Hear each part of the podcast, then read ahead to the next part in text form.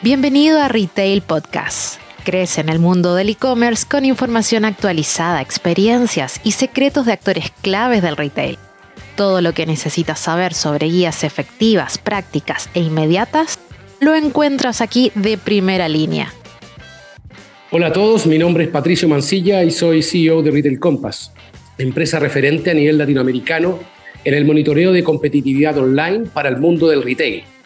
Hoy es el tercer capítulo de nuestro Retail Podcast, donde buscamos conversar con los referentes de la industria del retail sobre los principales desafíos que enfrentan, particularmente con el crecimiento del e-commerce en la región. Para esto, nuestro invitado es Carlos Marcolín, quien es, a ver si estoy bien, Carlos, Sales Operations Manager de Electrolux Latinoamérica. ¿Ah? ¿Tuve bien, Carlos, o no? Yo, en verdad hay una área más que el nombre está correctísimo, Carlos Marcolín, pero yo estoy a cargo de Sales Operations y Trade Marketing para Latinoamérica, entonces soy director para esas dos áreas. Fantástico, entonces tenemos mucho más tema que conversar entonces. Muy bienvenido Carlos, eh, bienvenido a esta nueva edición del Retail Podcast. Si nos puedes contar antes de partir ya formalmente con los temas, algo un poco de ti. ¿ah? Obviamente tú eres brasilero, tienes toda una historia en el retail, particularmente en Electrolux, si nos puedes contar un poco más de tu historia ahí para ponernos en contexto. Primeramente, muchas gracias por la invitación, Patricio, y un gusto estar acá con usted hoy. Uh, en verdad, yo tengo un poco más de 20 años en, en, de experiencia en este mundo de productos de consumo masivo, uh, arrancando con, con, neumáticos hace un montón de años, pero en Electrolux, que es lo que más importa acá, llevo 13 años.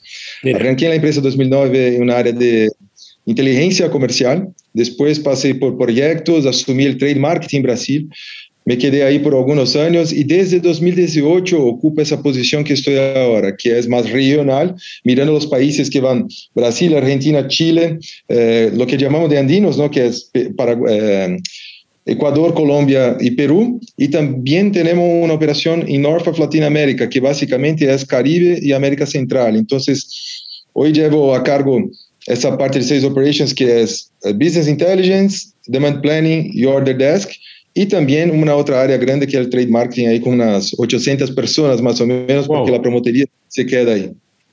Oye, y si te aprovecho a preguntar un poco de eso, eh, me imagino que con la pandemia eso cambió radicalmente. Y bueno, y hoy día el e-commerce obviamente en el Plus juega un papel fundamental, pero ¿cómo es estar a cargo de un equipo tan grande en tantos países al mismo tiempo? Más allá de que hay que viajar mucho, me imagino. Sí, hoy, hoy, después de la pandemia, nosotros descubrimos que podemos hacer un montón de cosas online, entonces los viajes bajaron. Pero le confieso que antes de la pandemia, 2019, fue un año que me quedé más de 20 semanas afuera de la casa, entonces wow. eh, un poco más sano como estamos hoy. Pero una pregunta muy interesante, durante la pandemia, nosotros nos, nos encontramos con esa situación, mucha gente qué hacer con esas personas.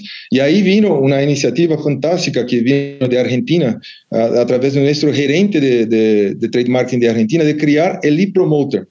El e-promoter es la figura básicamente del promotor que está pendiente a la atención en nuestros sitios de la marca y también de algunas cadenas. Entonces, hoy se ingresa en el sitio shopclub.cl, eh, va a encontrar ahí un, un e-promoter para charlar con usted y no es un, un, un, chatbot. Entonces eso fue una ganancia muy grande que sacamos de ahí y mantenemos hoy.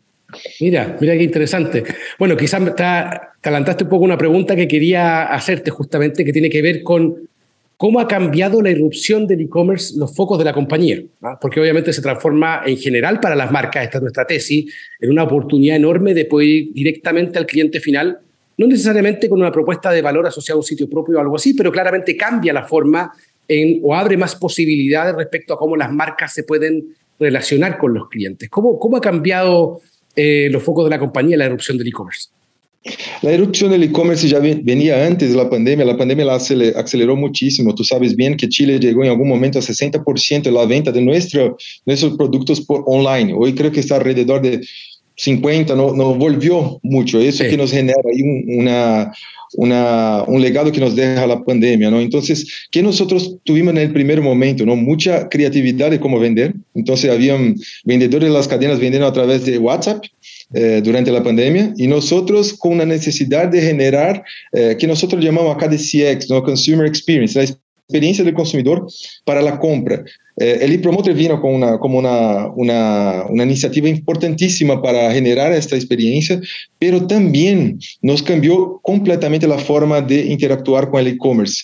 Antes nosotros teníamos, por ejemplo, si miramos Falabella, teníamos un, un, key account para la atención a Falabella como un todo, online y offline. Y ahora tenemos que apartar. Tenemos estructuras online para darles a los online una atención distinta por cuenta de manejo de canal, manejo de portafolio, que cambió muchísimo durante esa dinámica que fue creada antes de la pandemia, pero eh, por consecuencia la pandemia se aceleró cinco años en uno, ¿no?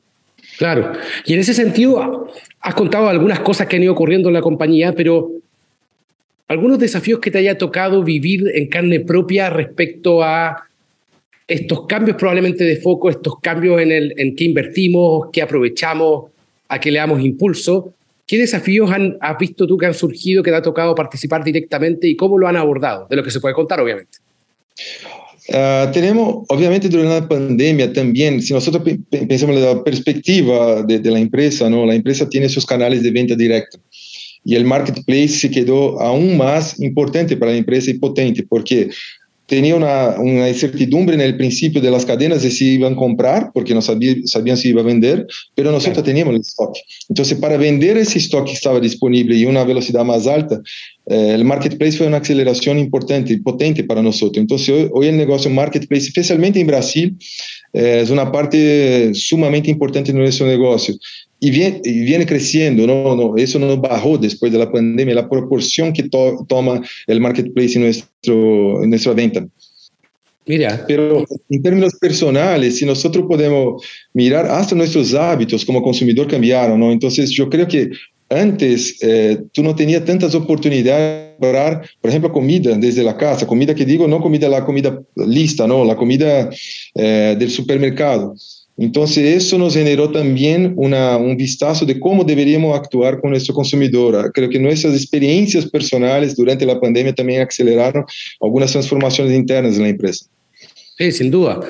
Tú mencionaste el tema de los marketplaces. Claro, efectivamente hay una, hay una relación entre tengo el stock, quiero vender, los retailers que tradicionalmente me compran stock para ellos venderlo, me dicen, oye, tenemos aprensión con esto porque no sabemos cómo viene la mano, de alguna manera.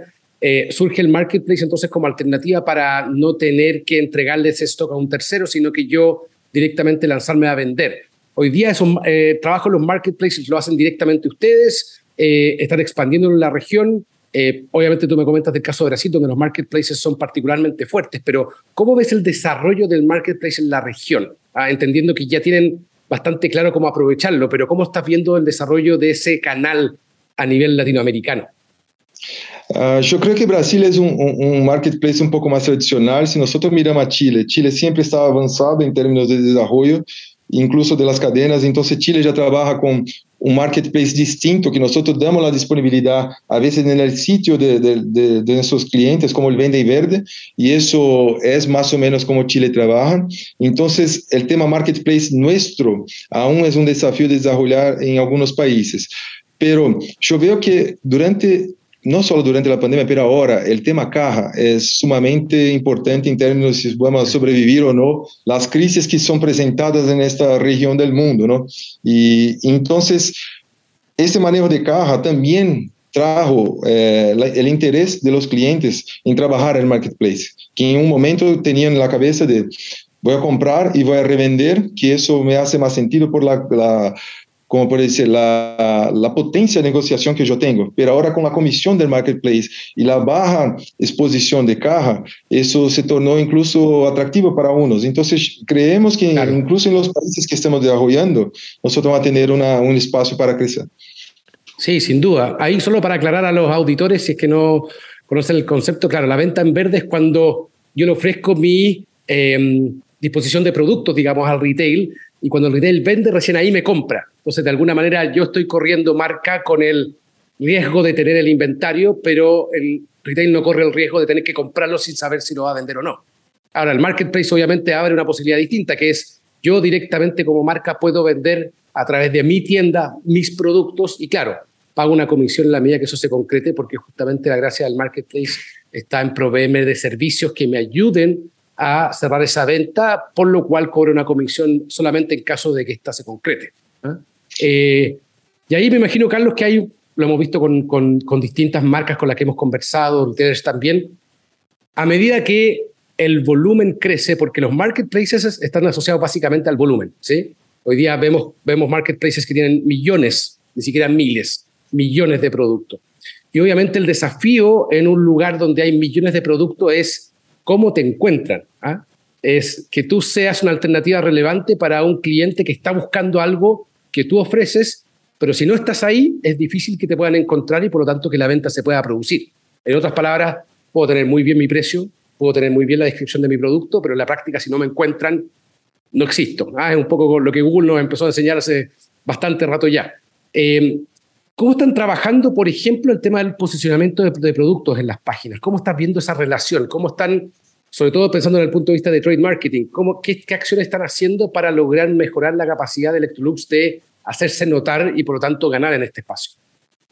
Eso nos generó ahí un cambio dramático eh, en términos de cómo invertir en media entonces, por eso la estructura apartada. Entonces, hoy, por ejemplo, en Chile, en Brasil, que es muy claro, tenemos un trade marketing, una estructura, una estructura de trade marketing larguísima, incluso en alguno, en Brasil, en Chile, para la atención al online. Entonces, e, esas personas son las responsables por inversión para tener relevancia, para poner las páginas eh, principales de las cadenas, para tener visibilidad. Porque cuando nosotros teníamos en un, una mezcla con, con, con offline, teníamos simplemente el transaccional, vendo a la cadena y ese trabajo de exposición es un trabajo que manejo más o menos. Soy bueno en, en offline porque tengo promotores, pero en online se, se, se, se vino esa, esa necesidad completa de, de, de, tener un enfoque. Entonces la inversión hoy es apartada, la atención es apartada. Y para manejo de canal, algunos canales, por ejemplo, la venta del canal propietario, nosotros no vamos a competir con las cadenas. Entonces tenemos que tener un lineal que no es conflictivo y el lineal que quizás es conflictivo, mantenemos el precio sugerencia para no, eh, no tocar en nuestros clientes, para eh, proteger nuestros clientes. En Marketplace, obviamente, lo mismo se aplica y tenemos que ahí hacer un balance muy claro de dónde voy a jugar con cada categoría para que no tenga en un Marketplace de una cadena una condición y otra una condición opuesta que, que, que puede generar ahí una pérdida de venta para ellos y, y hacer prejuicio a uno de ellos. Es como una alquimia, es un poco complejo, pero el día a día nosotros vamos ajustando de manera a proteger y generar negocio con cada uno de ellos. Mira, mira qué interesante, porque claro, uno pensaría que el hecho de vender directamente te pone en competencia con quien es tu aliado para poder vender, pero ahí hay que de alguna forma llegar a una articulación tal que permita que estos espacios puedan coexistir sin necesariamente generar conflicto. Y ahí obviamente no hay una receta. Ah, me imagino que esto ha sido una iteración permanente, ir y venir, qué hacemos acá, qué no, qué puede generar ruido, qué no. Eh, y esto me imagino que es un desafío permanente. ¿Cómo, ¿Cómo están viendo también el tema de los costos y tiempos de despacho? ¿Tú ves que esto ya llegó para ser un commodity, que básicamente ya no hay mucha diferenciación en eso porque todos están despachando en ciertas condiciones o ves que todavía puede ser eventualmente un espacio también de, de mejora y donde pueden generar cierto nivel de diferenciación? Yo creo que ahí tenemos que aislar algunos países, ¿no? Chile creo que estamos muy bien en términos de costo, de despacho, somos muy competitivos porque la concentración de negocio es sana. Cuando nosotros tomamos un, un país como Brasil, como Argentina, que hay, hay, lados que están muy lejos y este, esta last, este last mile no es tan desarrollado en términos logísticos, ahí sí tenemos un problema de competitividad. Entonces, en Brasil hoy para entregar en norte del país no es sencillo y ahí no, no tenemos un alcance. Entonces, hasta el e-commerce eh, está a más de 60, 70% en la parte sudeste y la parte sur del país. Claro. Entonces, hay mucha cosa por expandir y, y, intentar ingresar en esos mercados, no solamente nosotros, yo creo que las cadenas también enfrentan un poco de esta, de esta dificultad. Eh, pero en términos de costo, eh, obviamente la industria tuvo que aprender muchísimo con las cadenas. Las cadenas despachan no solo línea blanca como trabajamos, de pequeños, eh, pequeños productos que trabajamos, pero todo, todos los productos que podemos imaginar. Entonces son décadas de aprendizaje de cómo hacerlo y el costo para de, de la dilución de costo en todos los lo portafolios que tienen las cadenas. Nosotros somos línea blanca y pequeños, entonces hay que hacer un poco más de balance para no eh, traer al consumidor un costo demasiado alto y, y, y perder la venta también, ¿no? Claro. Entonces, es, es un, un, trabajo diario en términos de, de, de fletes, especialmente ahí es un, una evaluación que tenemos que hacer día a día para saber si estamos competitivos o no. Pero son, al igual que el posicionamiento, son variables que ustedes están monitoreando permanentemente de alguna manera, me imagino. Ah, porque, sí, porque todo finalmente incide en la, en la venta, ¿no? Sí, porque el precio final está con eso, ¿no? El consumidor va a percibir el precio más flete en la, la, casa, entonces es muy relevante hoy. Entonces, algún, en algún momento para generar competitividad, uno asume una parte del flete, ¿no? Entonces, para, para que eso sea más eh, aceptable para el, para el consumidor. Y en ese sentido, Carlos, hemos visto algunas materias que donde Electrolux efectivamente está invirtiendo, se está preocupando para generar una diferenciación y para ganar finalmente en el canal digital. ¿Hay algún otro tema donde ustedes le estén poniendo foco hoy día porque ven que está incidiendo de forma predominante en la decisión de compra de los clientes? Por ejemplo, cómo describen los productos, cómo alimentan de alguna manera las fichas de productos para facilitar el tema de la compra. ¿Eso u otro tema que, que estén viendo hoy? Sí, un tema muy claro de, de fotos, porque ahí tenemos una, una dificultad en los, de las diferentes cadenas de exponer las fotos que nosotros hacemos, entonces eso es muy relevante para el consumidor. El consumidor tiene una, una decisión muy grande en lo que puede ver. Eh, la descripción también, porque cambia entre las cadenas, entonces cómo dar la misma, la misma, el mismo mensaje en diferentes maneras, porque uno arranca con la descripción, otro con la parte de ficha técnica y todo, entonces eso es un desafío. Pero como, como empresa, Patricio, yo veo que la parte de sostenibilidad puede ser una salida como, una, como puede decir, una, un poder para la decisión del, del consumidor. Mira. Entonces, arranca una discusión no solamente en Brasil, no solamente en Chile, pero en todos los lugares del take back. Y eso es una cosa que tenemos que trabajar fuertísimo para los próximos años. Mira qué interesante eso. ¿Y cómo lo están potenciando en la práctica en Electrolux? Ahí con, eh, en primer momento, desarrollando la proveedoría, porque eso no, no, no tenemos eh, quizás efectividad para hacer nosotros, entonces estamos haciendo ya de alguna manera, mirando cómo, cómo se hace eso, porque yo vine del, de, de, del mundo de llantas, en llantas 20 años atrás arrancaron con esa parte de take back, hoy a cada llanta vendida en Brasil tiene que, cada cuatro en Brasil tiene que sacar cinco del mercado. Entonces, ah, cuando va a comprar una llanta en una, una, una, tienda, el tipo va a decir, si tú no de, deja tu llanta, va, tengo que cobrar más caro, porque necesita de... Y una más, más encima, o sea, ni siquiera las cuatro que reemplaza, sino que tienes que conseguirte otras. Hay que encontrar esa otra ahí.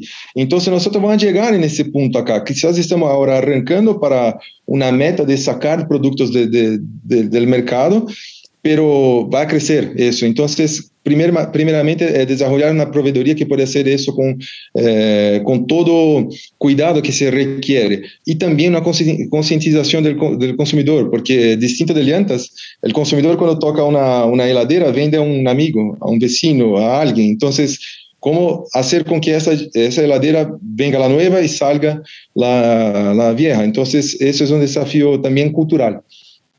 Mira qué interesante. ¿Y eso lo están viendo particularmente en todos los países por igual?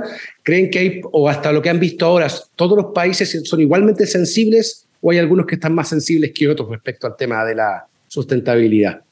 Yo creo que es un tema de empresa, antes hasta de qué país, de, de, los países, la empresa quiere ser sostenible, quiere ser la empresa con la sostenibilidad que comunica, y nosotros comunicamos muy bien y hacemos muy bien, pero vamos a atacar los países de igual manera. Entonces yo creo, obviamente, las operaciones más grandes que tiene Electrolux, como Brasil, Argentina y Chile, deben arrancar con un poco más de, de fuerza, pero debemos hacer eso en todos los, los lugares que actuamos.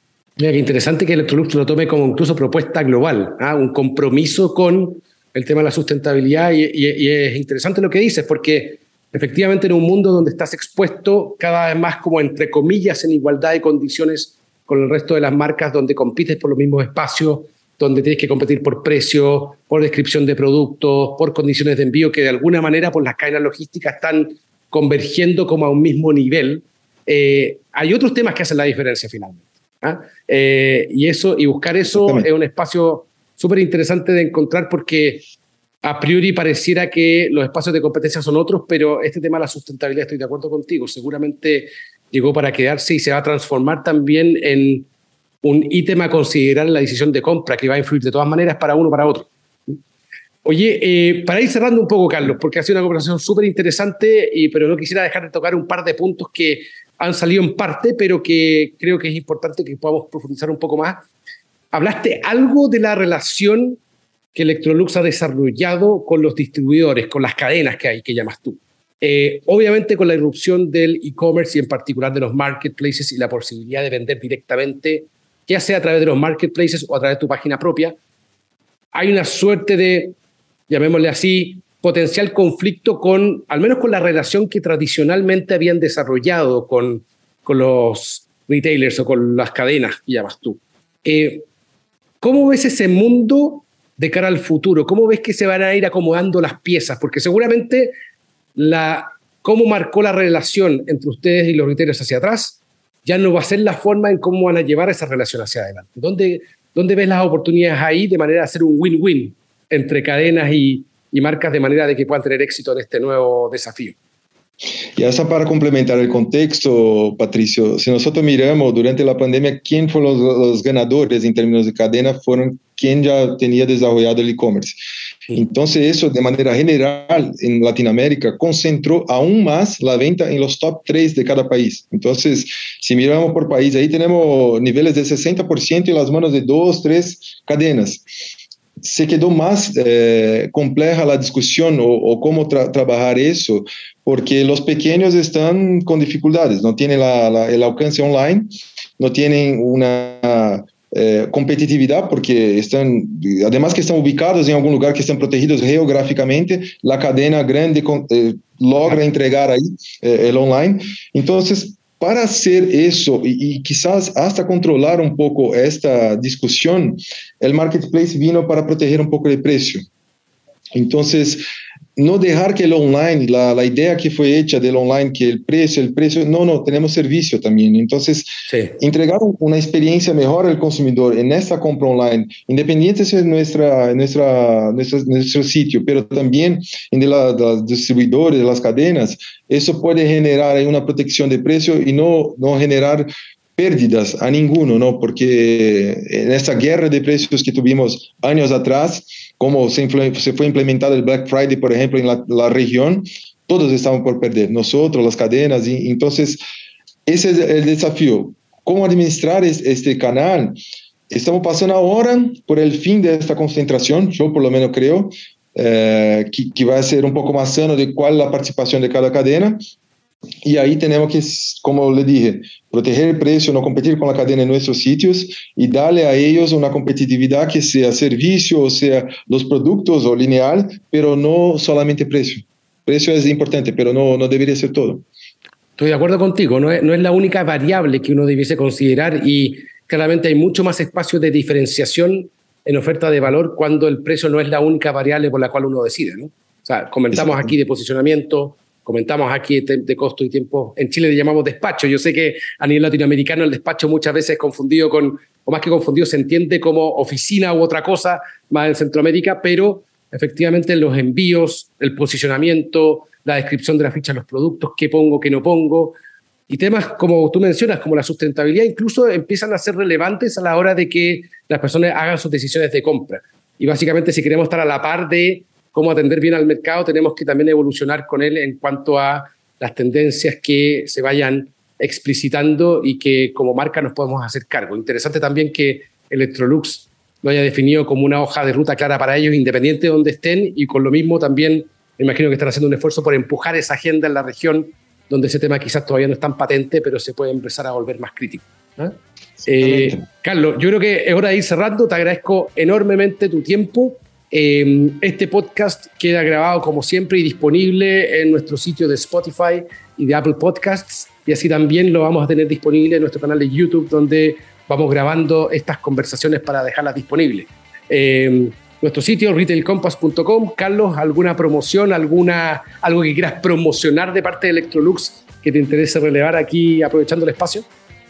Le agradezco el espacio. Obviamente Electrolux tiene ahí los productos más, eh, más, más necesario en la casa del consumidor, ahí la marca con la, la exposición no solamente, si nosotros miramos en Chile, Fence, Madense, tenemos las marcas locales, entonces ahí el consumidor que va a optar por nosotros, que va a ser muy, muy chévere, no va a arrepentirse de tener la marca la casa porque es una, una gran empresa que hace gran, grandes productos.